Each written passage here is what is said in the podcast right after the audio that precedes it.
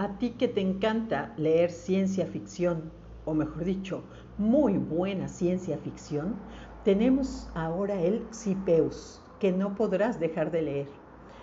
El método científico descrito en esta crónica, separada en secciones en tercera y primera persona, es notable, ya que la historia fue concebida hace más de 120 años, prácticamente dos siglos antes del nuestro, específicamente en 1887 y compilada por el doctor Isaac Asimov en 1981 en el segundo volumen de Lo mejor de la ciencia ficción del siglo XIX.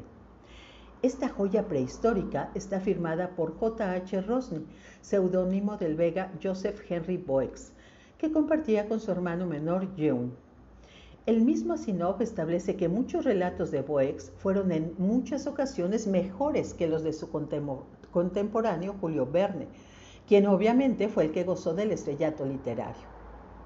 Los Xipeus no te dejarán mentir.